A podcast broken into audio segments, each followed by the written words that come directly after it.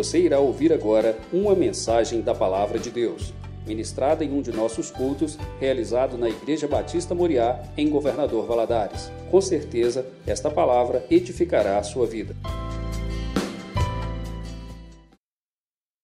Bom dia, irmãos, a paz do Senhor, amém? Que bom que você está aqui nessa manhã para podermos louvar ao Senhor e aprender um pouco mais da tua palavra.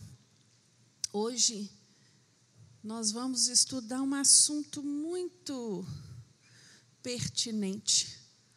O título da nossa lição é O Deus Supridor. E quando nós olhamos né, para o título desta lição, só o título já fala ao nosso coração. Porque nós servimos a um Deus que nos supre, supre todas as nossas necessidades. Irmãos, estou impressionada com o tamanho desse telão. Que trem bonito, né? Glória a Deus por isso. O texto básico da nossa lição de hoje é um versículo no Filipenses 4:19. Ah, irmãos, esqueci de despedir dos adolescentes da sala de novos membros.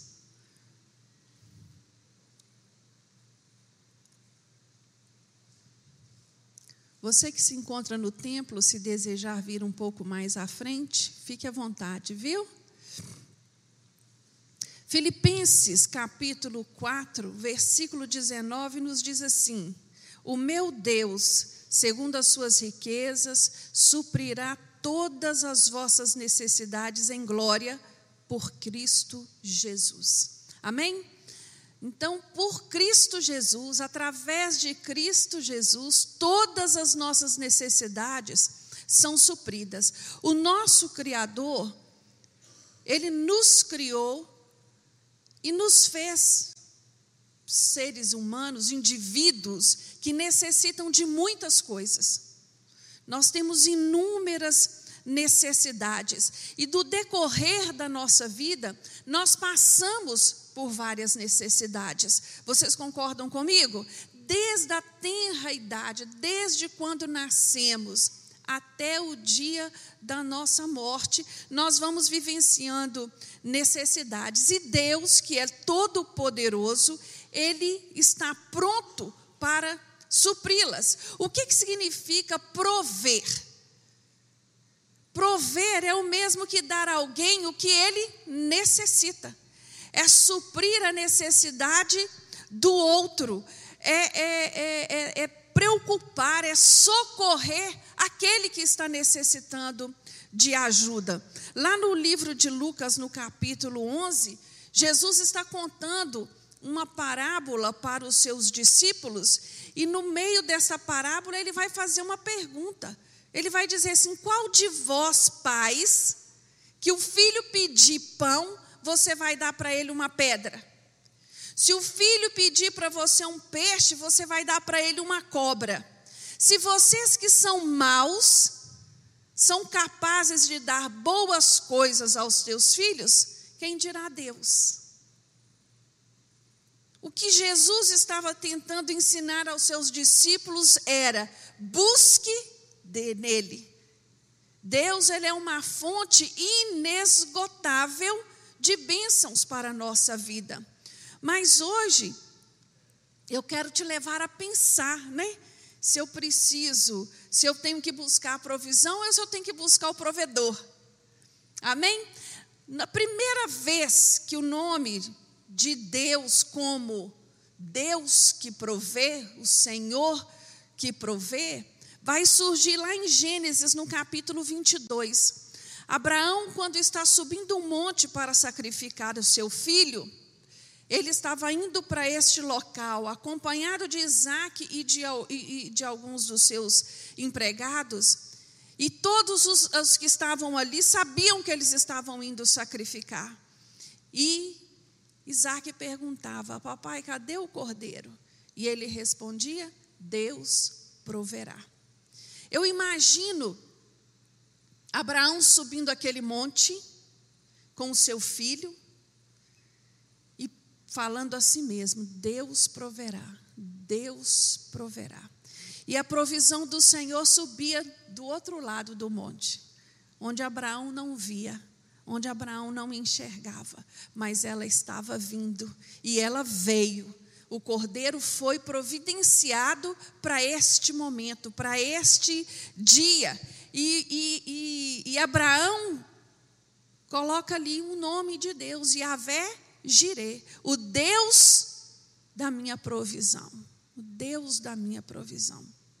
Ah, irmãos, como é maravilhoso nós termos esta certeza.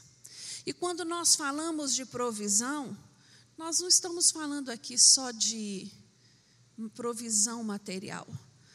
Nós temos inúmeras necessidades e o Senhor vai provendo cada uma delas. Neste momento em que Abraão estava, a necessidade de Abraão era qual? Um cordeiro um cordeiro para ser sacrificado. E ele foi enviado. Isso nos ensina que Deus, ele está todo o tempo atento à minha e à sua necessidade. São inúmeros os nomes de Deus na Bíblia. Aqui nós vimos um, Jeová Jireh, mas nós temos Jeová Rafá, que é o Deus que cura, nós temos Jeová Nissi, que é a minha bandeira, como eu gosto deste nome.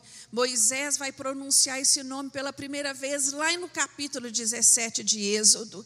Quando eu falo Jeová Nissi, a minha bandeira, eu estou testemunhando o que, irmãos? Que tudo que eu sou, que tudo que eu faço, eu faço para Jesus. Eu faço para Jesus. É este o Deus que nós servimos. Jeová chamar Deus presente.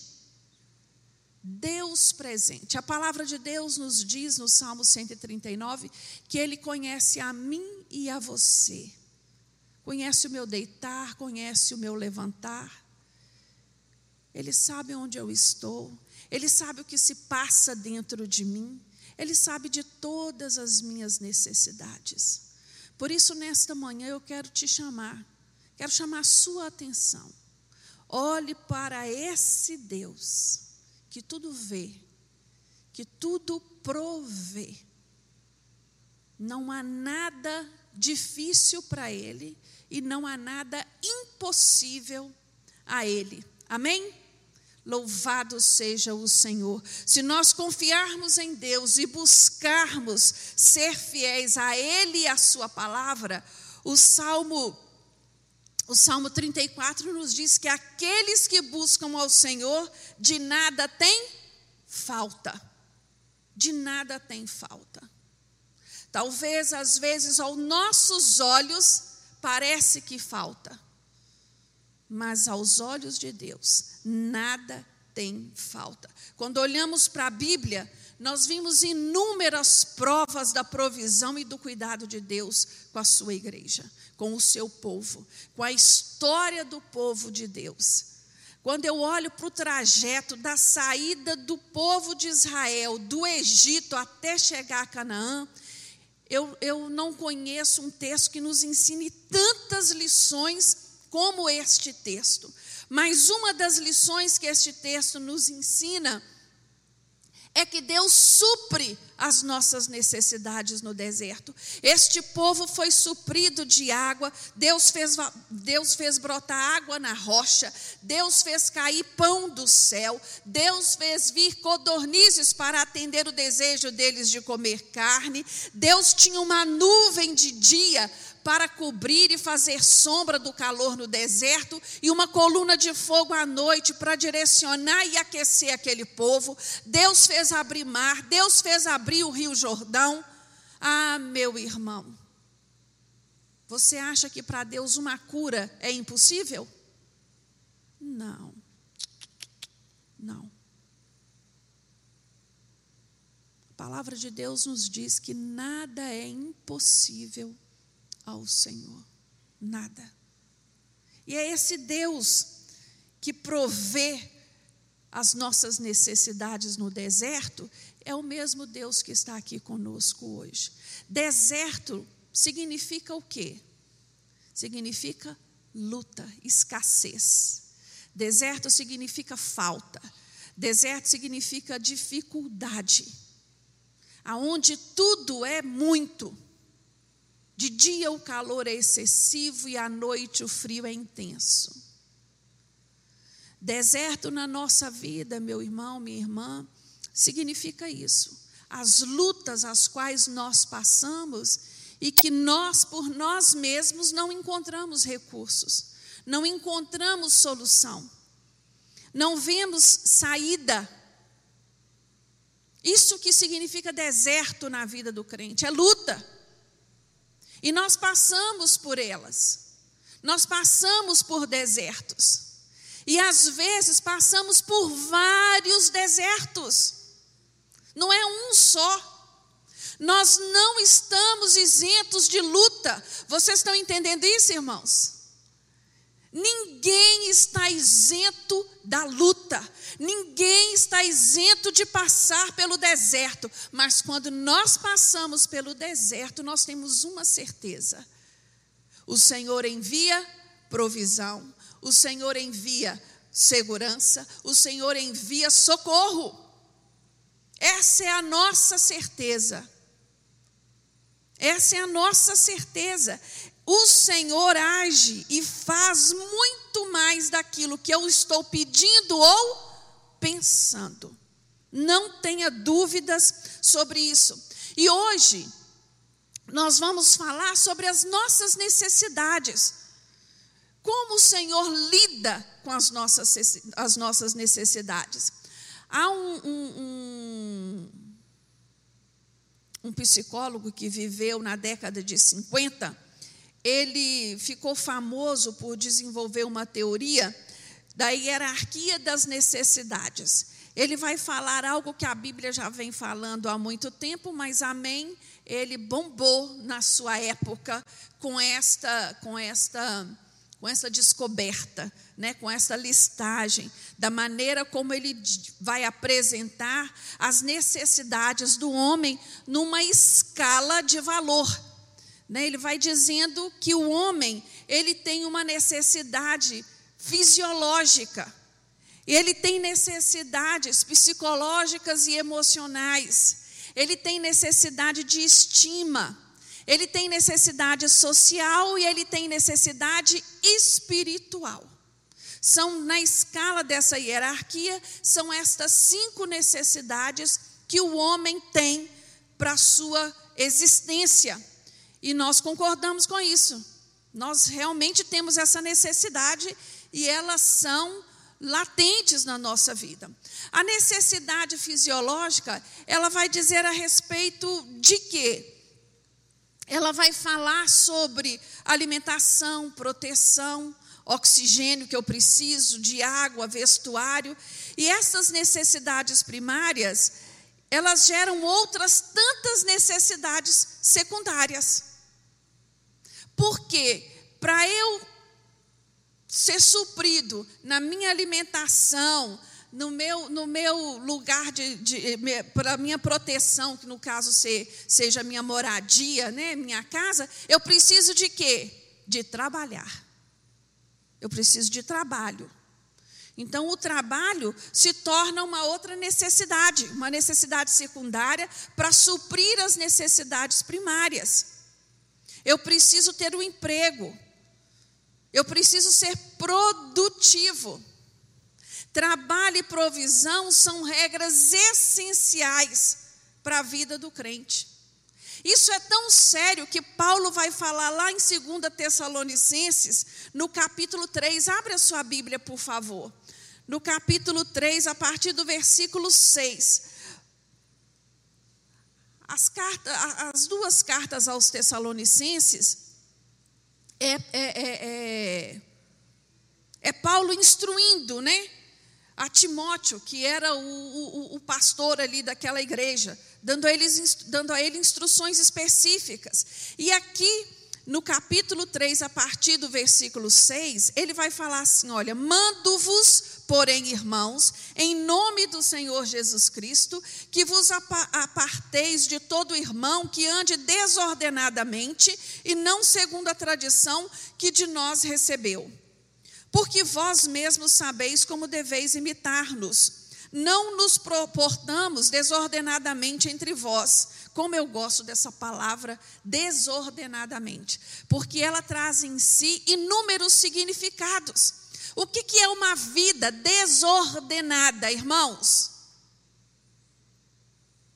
É aquela vida que não, não, não produz, ele não, ele não vive de acordo com o que ele ganha. É, a vida dele é toda complicada em todas as áreas. E o cristão, ele é chamado a viver dessa forma? Não. Então ele vai continuar dizendo: nem de graça comemos o pão do, de homem algum, mas com labor e fadiga, trabalhando noite e dia para sermos, para não sermos pesados a nenhum de vós. Não porque não tivéssemos esse direito, mas para vos dar em nós mesmos exemplo, para nos imitardes, pois quando ainda estávamos convosco, vos ordenamos isto: se alguém não quer trabalhar, também não coma. Também não coma.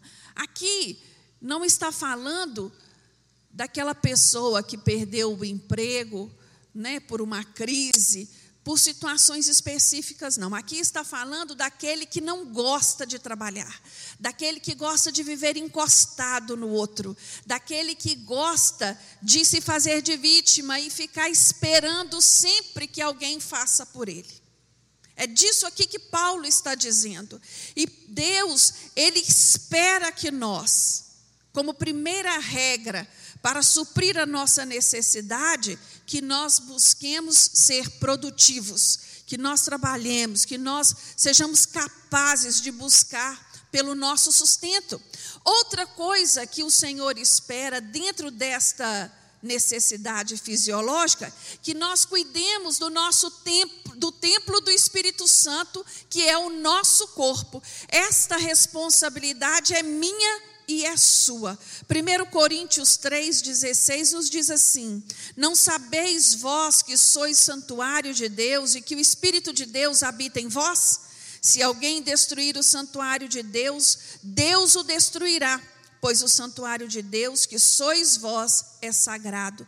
Paulo está dizendo o quê? Se alguém que maltrata seu corpo, Deus vai requerer isso dele. É minha responsabilidade ser saudável. É minha responsabilidade cuidar da minha saúde. Estar atento àquilo que eu como, àquilo que eu faço. Esta, esta responsabilidade é nossa. E o Senhor, Ele vai nos suprir com saúde. Nós temos que ter cuidado com a higienização desse corpo, porque o Espírito Santo habita nele. O Senhor pede que nós tenhamos confiados nele. É importante que façamos a nossa parte, mas nós também temos que ter a nossa confiança depositada nele. O salmista fala lá no, no Salmo 104 acerca da dependência do homem no Senhor. Ele vai dizer assim, ó, todos esperam em ti, a partir do versículo 27. Todos esperam de ti que lhes dê o seu sustento em tempo oportuno. Quando lhes dás o alimento, eles recolhem. Quando abres tua mão, enchem-se de bens. Quando escondes o teu rosto, ficam perturbados. Quando lhes tiras a respiração, morre e voltam ao pó. Em outras palavras, todos nós somos dependentes da provisão. E quando o Senhor nos dá e nos concede, nosso coração se alegra, não é assim?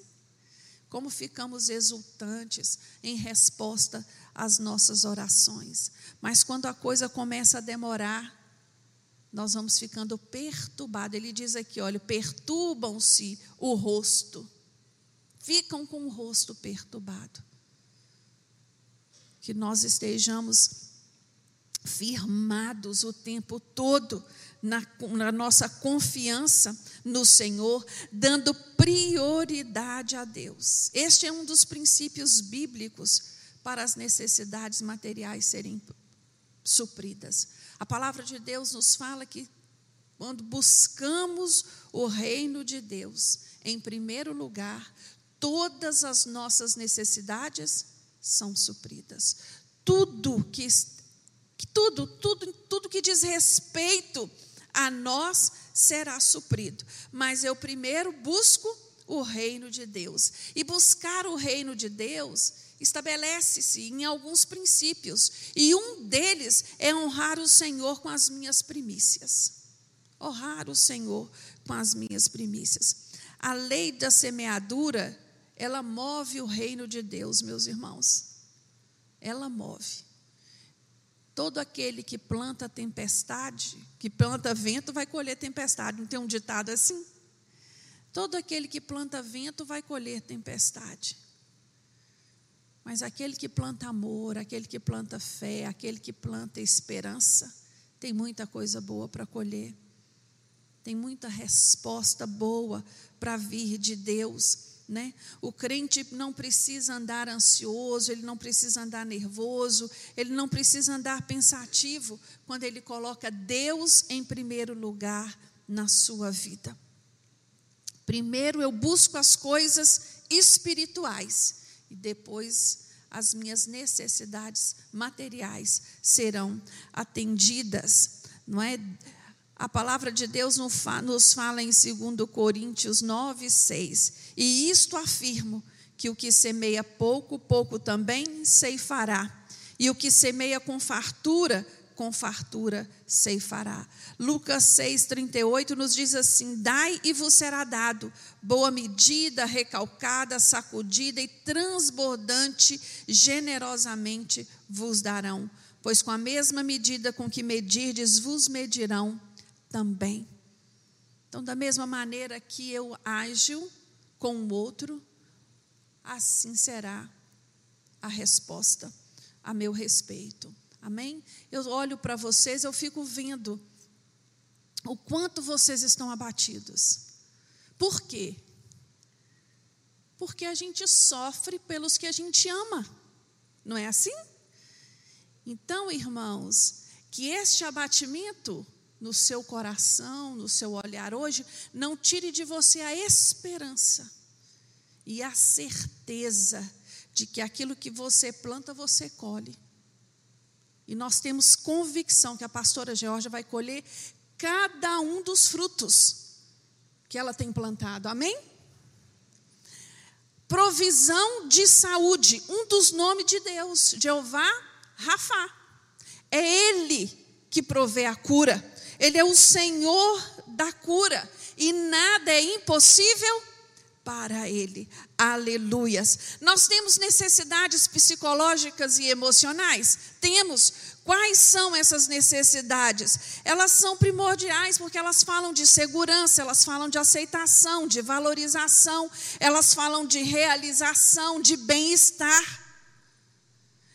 Essas necessidades, elas são primordiais para a nossa vida, porque quando nós não temos, ou então, é, é, é, é, quando nós não, não nos sentimos seguros, valorizados e aceitos, pode gerar em nós um outro problema, que é a autoestima.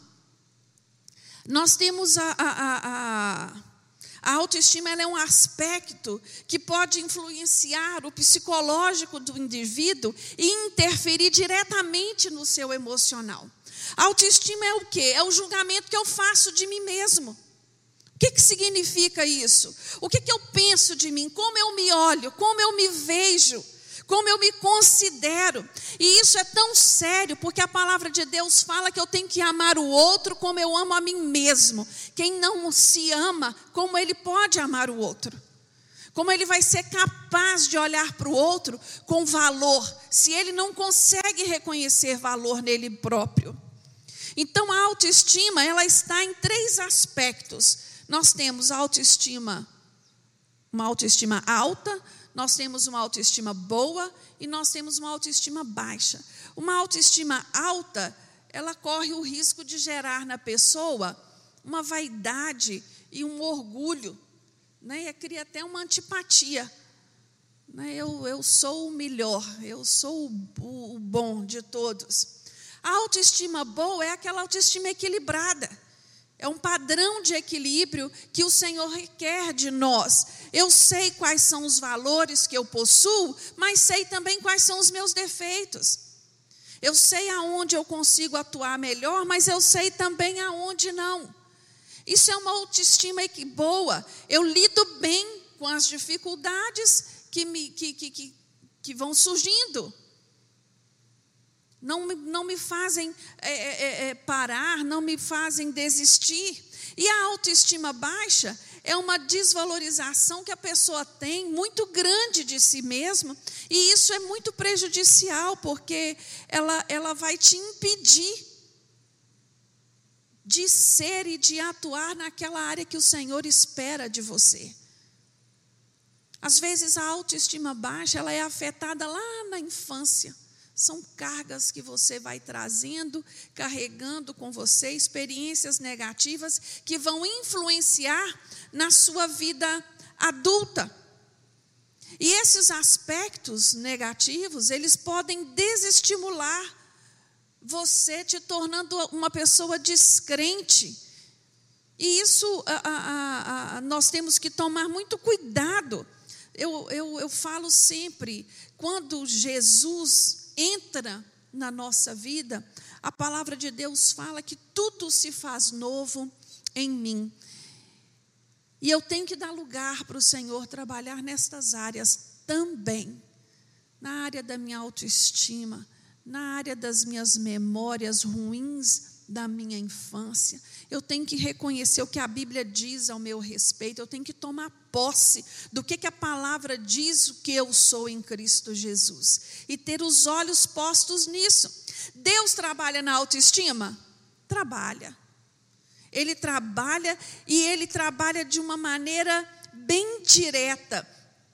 O autor da lição, ele diz que certas dificuldades, certas decepções e tribulações podem deixar você com a autoestima baixa. Eu, eu não entendo assim, eu entendo que as dificuldades, as decepções e as tribulações, elas podem nos entristecer, elas podem nos abater emocionalmente. Mas quem tem uma autoestima boa vai continuar. Ele, ele só está passando por um momento de dificuldade. E nestes momentos, Deus envia, Deus usa pessoas ou anjos para nos ajudar a sair do lugar que nós nos encontramos. Eu gosto muito de um texto que a palavra de Deus traz para nós, um relato que está lá em 1 Reis, no capítulo 19. Ali, Elias, o profeta, depois de um evento gigantesco, que ele foi usado com poder na terra, ele recebe uma ameaça de uma rainha, de Jezabel. E Jezabel fala, manda avisar para ele que ia anoitecer, mas que ele não ia amanhecer vivo, que ela queria ele morto. Aquilo afligiu o coração de Elias e Elias foge. E a Bíblia diz que ele foge para o deserto e na caminhada de um dia inteiro, imagina você andar o dia todo no deserto, você está exausto. Ele encontra uma árvore, um zimbo, e ele para ali debaixo daquela árvore, e ele deita ali debaixo daquela árvore, e ele começa a falar para Deus: Ah, eu estou cansado, eu quero morrer, eu quero morrer, eu quero morrer, eu quero morrer. Ele estava o quê? Decepcionado. Ele estava entristecido, fragilizado com as lutas, com as dificuldades. E o mais lindo desse relato, que a, a palavra de Deus conta, é que ele dorme.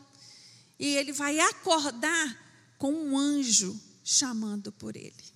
Olha que coisa linda. Elias, Elias, levanta e come. Levanta. Esse anjo foi enviado para quê? Para estimular Elias, para que ele caminhasse mais um pouco. Nós temos relatos da palavra de Deus que pessoas foram usadas para isso. Quando nós vamos lá em 2 Coríntios, no capítulo 7, Paulo vai dizer, quando ele passou pela Macedônia, ele enfrentou inúmeros combates. E ele vai usar uma, uma, uma expressão que fala muito ao meu coração. Ele fala assim: por fora, combates, por dentro, temores. Você consegue dimensionar o que Paulo estava passando naquele momento? Por fora ele estava enfrentando as lutas e por dentro ele estava cheio de medo. Mas aí ele vai testificar que Deus que consola, manda quem? Manda Tito. E eles se sentem alegres, felizes com a chegada de Tito. Eles entenderam que Deus enviou Tito para consolá-los. Olha que coisa linda. Irmãos, na nossa vida não é diferente. Nós passamos por situações, nós passamos, passamos por momentos difíceis, e Deus levanta anjos, pessoas para nos consolar, não levanta? Levanta. Deus levanta. Deus usa pessoas. E eu gostaria muito que nós nos colocássemos nessa posição também, de sermos usados para consolar o outro, para consolar o necessitado, para consolar aquele que tem se sentido enfraquecido, para consolar aquele que tem se sentido abatido. Nós fomos chamados para isso, para ajudarmos uns aos outros. Um ao outro ajudou, e ao teu irmão disse: esforça-te. Como eu gosto desse versículo.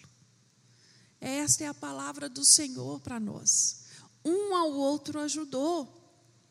E a palavra de Deus, ela não nos chama a ficar apontando o dedo, nem criticando aquele irmão que está mais enfraquecido. Aquele irmão que está se sentindo frágil. Às vezes nós podemos olhar para Elias e falar para ele assim: Mas espera aí, o que é que deu na cabeça desse homem? Depois de matar não sei quantos profetas, depois de fazer fogo cair do céu, depois disso e daquilo, se sentir dessa forma. Mas isso é, faz parte. Nós estamos falando de humanos, não estamos? Nós estamos falando de gente que come arroz e feijão, que é de carne e osso, que sofre e que chora. Então, nosso papel não é ficar criticando e apontando, mas é respeitar é dando dignidade, é dando ouvido para as queixas e orando. Se tiver alguma crítica a fazer, que faça em amor, para ajudar a caminhar. E não jogar mais para o chão, não é? E aí nós vamos encontrar a autorrealização, que consiste no fato do indivíduo conseguir construir uma situação de vida que o satisfaz. Deus nos capacita de inteligência para isso. Deus nos dá oportunidades de escolha. E nós vamos fazendo as escolhas quando nós temos esse entendimento do princípio bíblico. A nossa, a nossa capacidade de acertar nas escolhas é maior. Ela é maior. Essa semana nós estávamos conversando, eu e a pastora Viva, de uma pessoa que chegou aqui na adolescência na nossa igreja vindo de uma história de vida muito difícil. Mas ela, quando aceitou Jesus, ela aceitou Jesus de uma maneira tão verdadeira, que ela decidiu que queria viver diferente daquela história de vida que a acompanhava. E ela foi à luta. Ninguém foi por ela, ela foi à luta. E hoje, quando você olha para esta mulher de Deus, casada, mãe de filho, profissional, crente, você fala, ela fez a escolha certa. Ela entendeu aquilo que Jesus tinha para ela. Então, quando eu tenho conhecimento daquilo que eu sou em Cristo Jesus, eu tenho a obrigação de fazer as escolhas certas, pautadas na palavra de Deus. A palavra de Deus, ela tem regras e princípios para a minha vida e para a sua a serem observados. todas as vezes que eu passo por cima deles, eu vou pagar um preço. Eu vou pagar um preço, né? Então, o homem precisa conhecer tais regras e crer. Deus oferece o suprimento necessário e ele nos mantém confiante. Nós temos uma necessidade de estima, não temos? Nós temos. Quando nós, nós é, é, é, nos relacionamos, nós temos essa necessidade de nos sentir bem naquilo que nós fazemos. Nós temos uma necessidade social. O que, que é a necessidade social? É a minha necessidade de ser aceito e valorizado pelo outro. Isso passa pela nossa família, isso passa pelo nosso local de trabalho, isso passa pelo nosso ciclo de amizade, isso passa pela nossa igreja. O Senhor, quando Ele instituiu a família, Ele, ele, ele queria que nós crescêssemos ali um próximo ao outro. Com o crescimento da família, foi se formando a sociedade. Nós temos regras e princípios para vivermos em sociedade, aonde nós temos que respeitar estas regras. Eu tenho que conhecer e respeitar. Quando o Senhor estabeleceu a igreja por o homem, ele estava olhando o que? A nossa necessidade de estarmos juntos, de congregarmos, de compartilharmos, de sermos aceitos.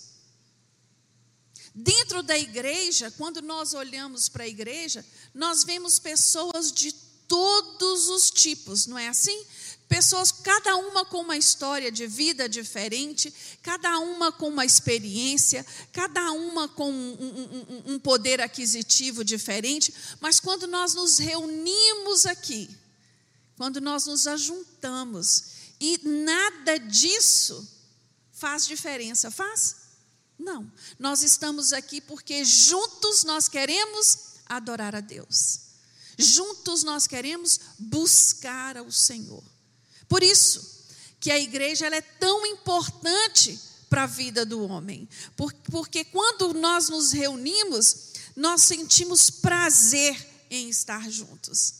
Como um corpo, Paulo vai usar esta, esta alegoria de uma maneira linda, nós somos membros diferentes de, uns, de, de, de funções diferentes, mas quando nós nos juntamos, né, nós podemos muito em Cristo Jesus. E, e, e isso é lindo demais, porque a igreja é o lugar do relacionamento, é o lugar onde a gente aprende a relacionar muito bem com o outro, porque nós vamos lidar com pessoas que são mais difíceis, outras são mais fáceis de amar, outras são mais difíceis, mas nós somos chamados a amar todos. E nós vamos aprendendo a nos desenvolver, nós vamos aprendendo a melhorar quanto pessoa. E nós temos também a necessidade espiritual. O homem ele só tem uma maneira de, de atender esta necessidade espiritual na pessoa de Jesus Cristo. Uma pessoa, ela pode ter tudo que ela desejou ter nessa terra: um bom emprego, uma boa casa, uma boa moradia, né? ela pode ter saúde, ela pode ter tudo o que ela desejou. Mas se ela não tem Jesus, todas estas coisas vão perdendo o significado e ela vai se tornando uma pessoa vazia. Eu não sei se você conhece alguém assim. Ela vai se tornando uma pessoa vazia, uma pessoa infeliz, insatisfeita. Por quê? Porque só Jesus preenche esta lacuna que nós temos dentro de nós. Nós fomos criados assim para sermos templo do Espírito Santo. Quando o Senhor nos fez, ele já deixou ali preparado um espaço dentro de nós, aonde o Espírito Santo de Deus iria ocupar este lugar. Quando ele não está ali, nós nos sentimos vazios. E aí, uma pessoa vazia, ela pode, meu irmão, minha irmã, caminhar para qualquer rumo, buscando satisfação. Uns vão para os vícios, né, para as drogas, para a bebida, seja lá por que for, para o sexo. Outros vão para a compra compulsiva. Ele gasta assustadoramente sem se preocupar com aqueles que precisam. Né? Aqueles que precisam é problema dele, não tem olhos para o outro, até porque uma pessoa vazia, ela só olha para si. Se nós nós temos que ter em mente aquilo que o salmista fala no Salmo 42, 1 e 2. Como o servo brama pelas correntes das águas, assim suspira minha alma por ti, Senhor. Eu tenho que ter este desejo. A minha alma tem sede de Deus. O Deus vivo. Quando eu me entrarei, me apresentarei diante da tua face. Eu falo, sabe, irmãos, que é, é, esse desejo que está dentro de nós, de estar na casa de Deus, de estar com os irmãos, de falar com Deus, de ouvir Sua palavra, de louvar, este desejo que, que arde dentro de nós, ele funciona da seguinte maneira: quanto mais eu venho à casa de Deus, mais desejo eu tenho. Quanto menos eu venho, menos desejo eu vou ter. Não existe meio termo nesse relacionamento. Não existe. Nós temos que ansiar por estar na casa de Deus, desejar estar na casa de Deus, porque na casa de Deus nós estamos entre irmãos. Na casa de Deus nós louvamos ao Senhor. Na casa de Deus nós ouvimos a palavra de Deus. Na casa de Deus nós oramos um pelos outros. Na casa de Deus nós vamos encontrar um irmão que vai nos dizer assim: esforça-te. É na casa de Deus. É na casa de Deus. Então, este desejo, este anseio tem que arder dentro de mim.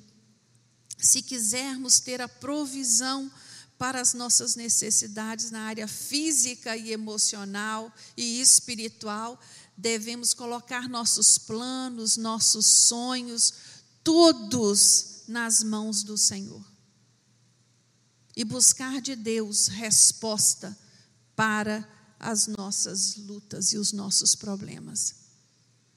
Eu amo esse Deus porque, em meio de muitas dificuldades deste ano, que nós temos ainda para finalizar, estamos caminhando para o finalzinho. Quando olhamos para trás, nós podemos ver o tanto que Deus fez até aqui. Amém, irmãos?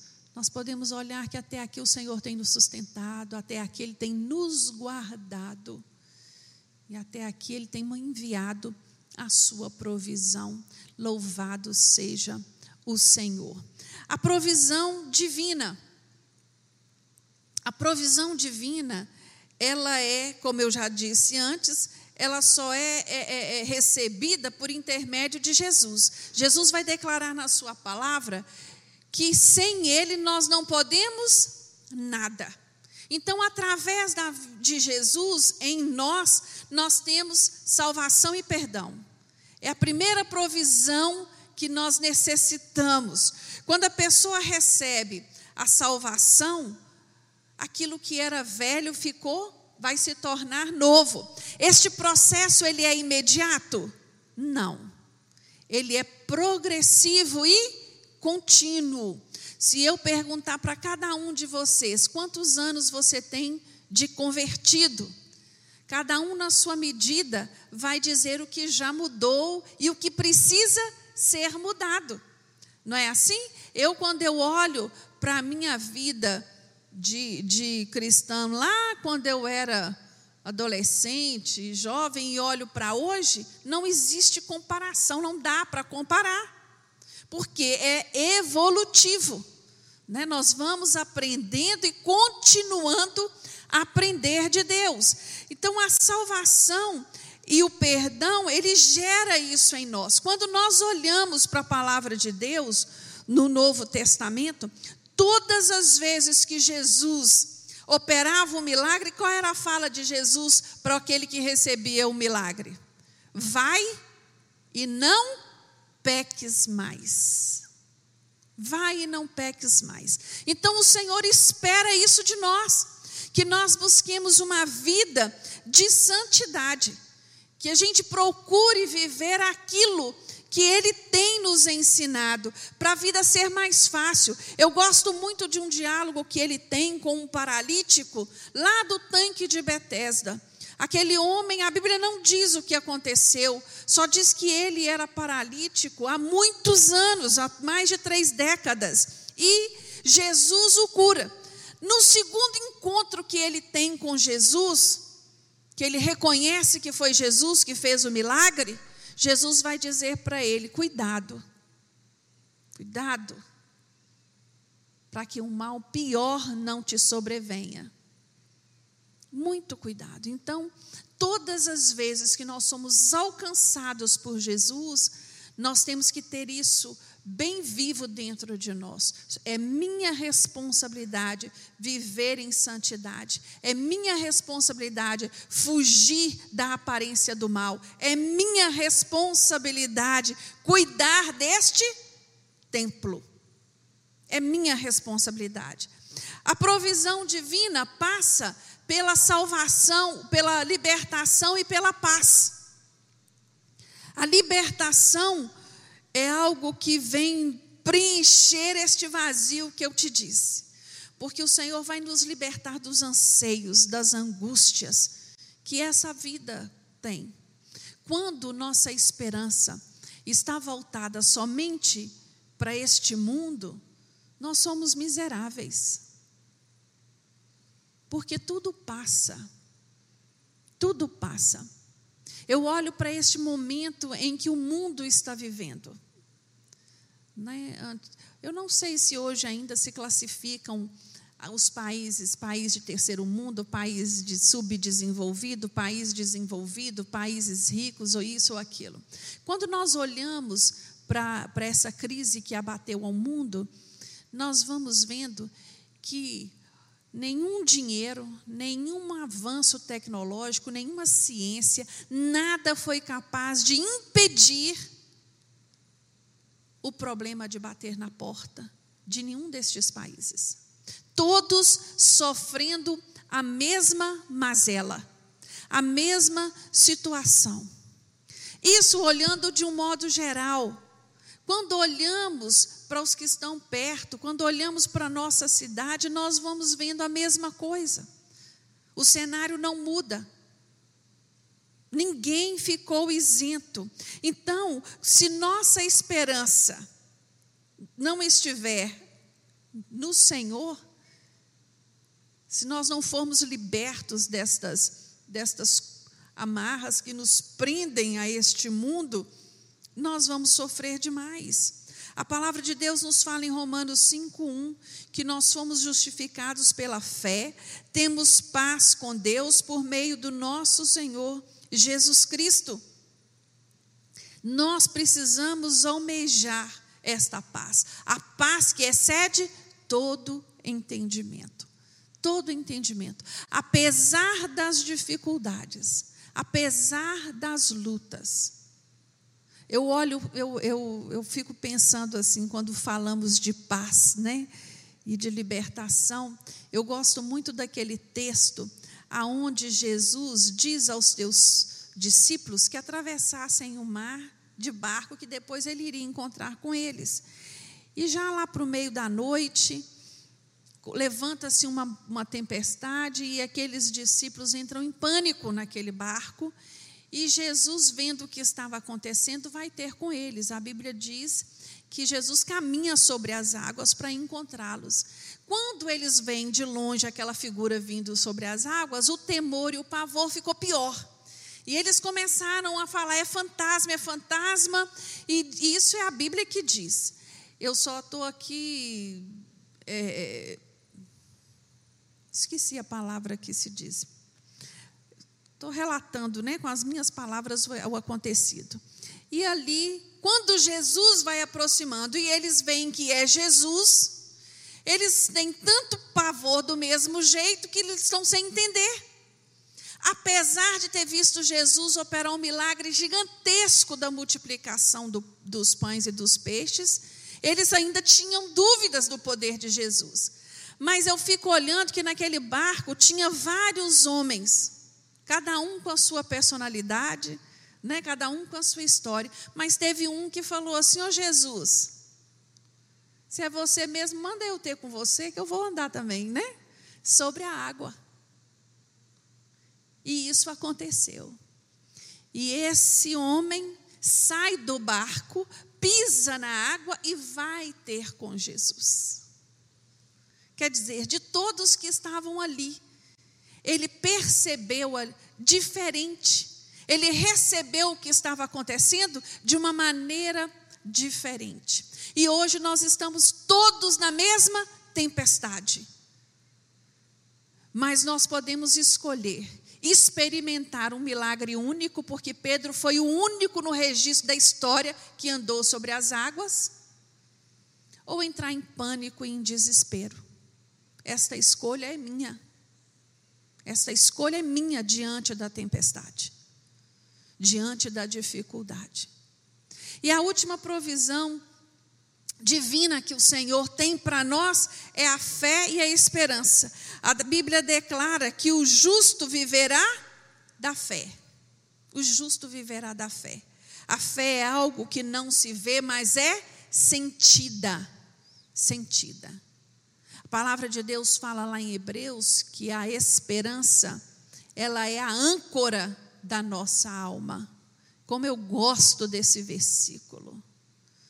Quando eu estou esperançado em Cristo Jesus, eu estou o quê? Firmado. Eu estou seguro. Eu estou certa. Eu tenho fé para ver aquilo que os meus olhos não estão vendo, mas eu estou sentindo na minha convicção e na minha certeza. Amém? A Bíblia diz que o choro pode durar uma noite, mas a alegria vem pela manhã. A alegria vem pela manhã. Essa tem que ser a nossa certeza, a certeza de que Jesus foi para o céu e lá ele foi preparar morada para mim e para você. Aleluias. Ah, irmãos, nós temos que abrir mais os nossos olhos espirituais. Nós temos que buscar mais um entendimento de Deus para os acontecimentos nós temos que firmar mais a nossa fé. É isso que o Senhor espera de cada um de nós. De cada um de nós. Que nós não venhamos parar no meio do caminho, que nós não venhamos a desistir, que nós não venhamos a duvidar da Sua soberania e do seu poder de intervir nas nossas vidas. Que nós não tenhamos dúvidas de quem Deus é para nós. E esse assunto, eu queria trazer um, um, um, um, questionamento mesmo.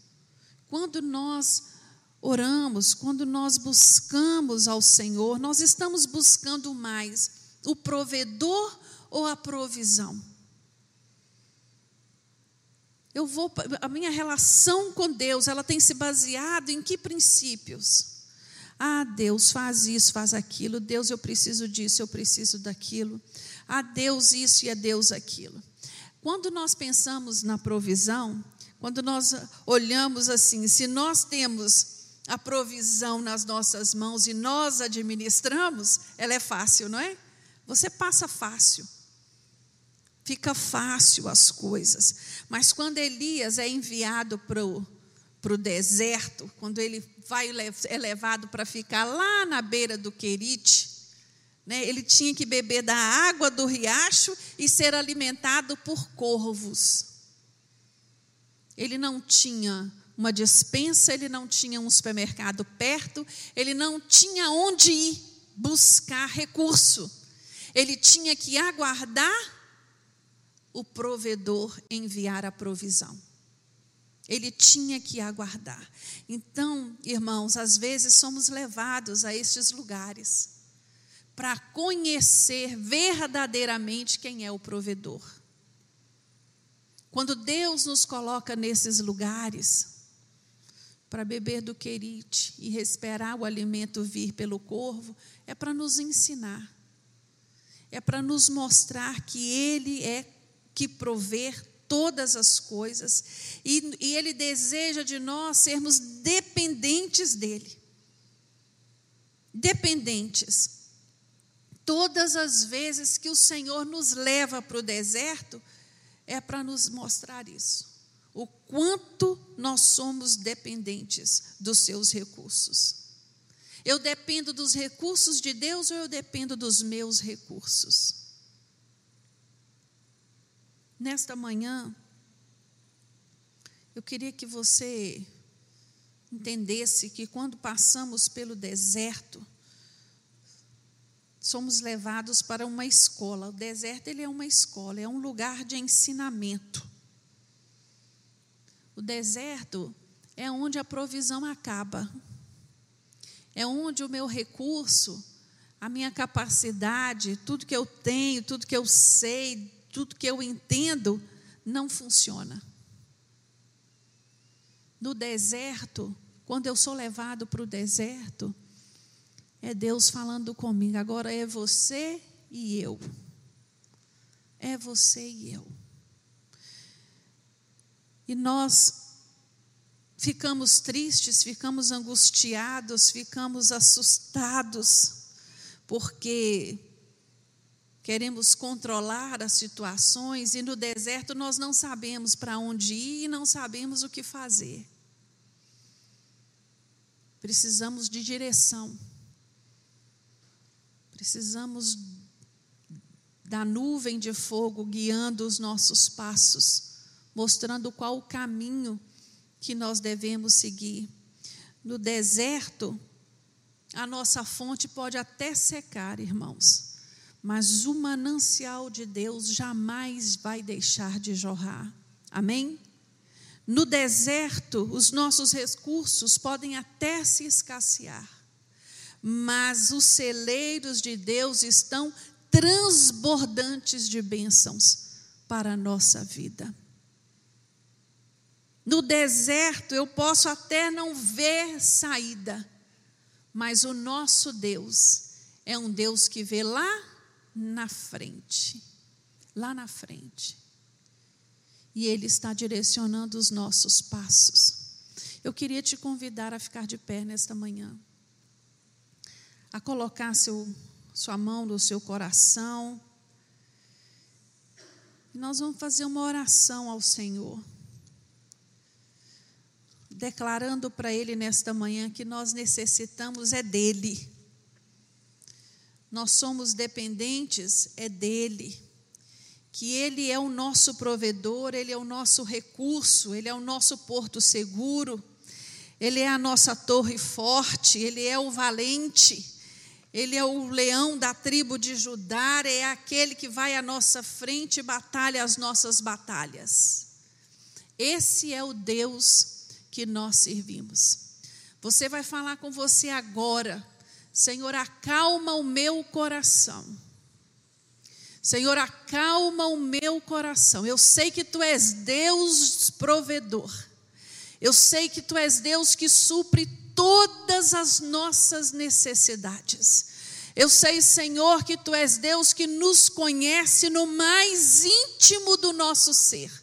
Nada passa desapercebido ao Senhor. Às vezes você pode até perguntar, meu Deus, o porquê disso. Meu Deus, por que estamos vivendo esta situação? Por que estamos vivendo aquela situação? Por que estamos vivendo tudo isso junto ao mesmo tempo? mas ao Senhor compete a resposta. A nós compete perseverar em oração. Senhor, eu te louvo porque a tua palavra é verdadeira e ela é eficaz.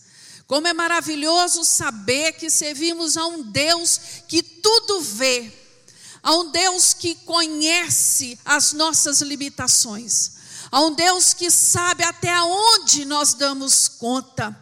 E nesta manhã, Senhor, nós queremos declarar a nossa total dependência de Ti. Meu Deus, nós de nós mesmos nós não temos nada a oferecer. Mas nós sabemos que tu és a nossa provisão.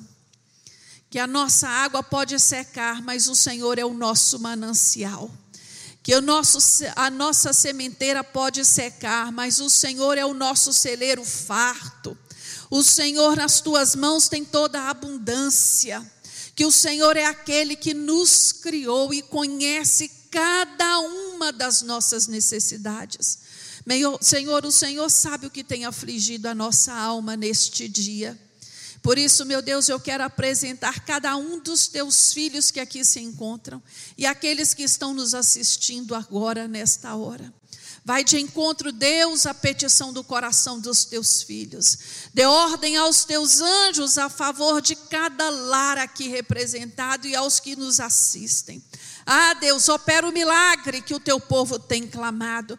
Meu Deus, nós, como igreja do Senhor, temos clamado por um único milagre: a cura da pastora Geórgia. Nós não sairemos da torre de vigília enquanto o milagre não acontecer. Ah, Deus, a tua palavra nos diz que tu és Deus que ouve e responde oração. E que quando o teu povo se reúne, se humilha diante de ti, o Senhor escuta do teu trono e o Senhor envia socorro. Ah, Deus, eu te louvo por tantas maravilhas que o Senhor tem feito. E nós sabemos que não será diferente desta vez. Meu Deus, eu quero clamar pela vida do pastor Rimac. Sustenta o teu servo com a tua boa mão. Ah, traz renovo que vem do alto sobre a vida do teu filho. Meu Deus, ajuda o Rimac filho, Senhor, ali, junto com seu pai, lado a lado. Deus, nós clamamos pela família pastoral nesta manhã. Eles necessitam, Deus, do teu socorro, do teu afago, da tua ajuda. Ah, Senhor, é maravilhoso saber que quando passamos pelas lutas, o Senhor é aquele que está conosco. Nós não estamos sozinhos. Meu Deus, que o teu renovo alcance os teus filhos nesta manhã. Que a tua paz que excede todo entendimento esteja presente no coração dos teus filhos. Meu Deus, e mais uma vez nós te pedimos, toca no corpo físico da Geórgia, repreende toda enfermidade daquele corpo no nome de Jesus. É na autoridade do nome de Jesus que nós clamamos pela tua filha. Meu Deus, a tua palavra diz que o teu nome tem poder. E é no poder que há sobre o teu nome, Jesus, que nós clamamos pela cura no nome de Jesus. Nós damos ordem à enfermidade, bata em retirada na autoridade do nome de Jesus. A Deus, o Deus que abriu o mar vermelho, o Deus que abriu o Jordão, o Deus que fez abrir brota água na rocha, é o mesmo Deus que ressuscitou Lázaro. E nós sabemos, Deus, que não há impossível para ti. Senhor, recebe a nossa adoração, recebe o nosso clamor nesta manhã. Se conosco no resto do, nossos dia, do nosso dia. Nos surpreenda, Senhor, com boas notícias. Ah, Deus, os nossos olhos estão postos em Ti e nós fazemos menção do Teu nome nesta manhã. Muito obrigado. No nome de Jesus oramos. Amém.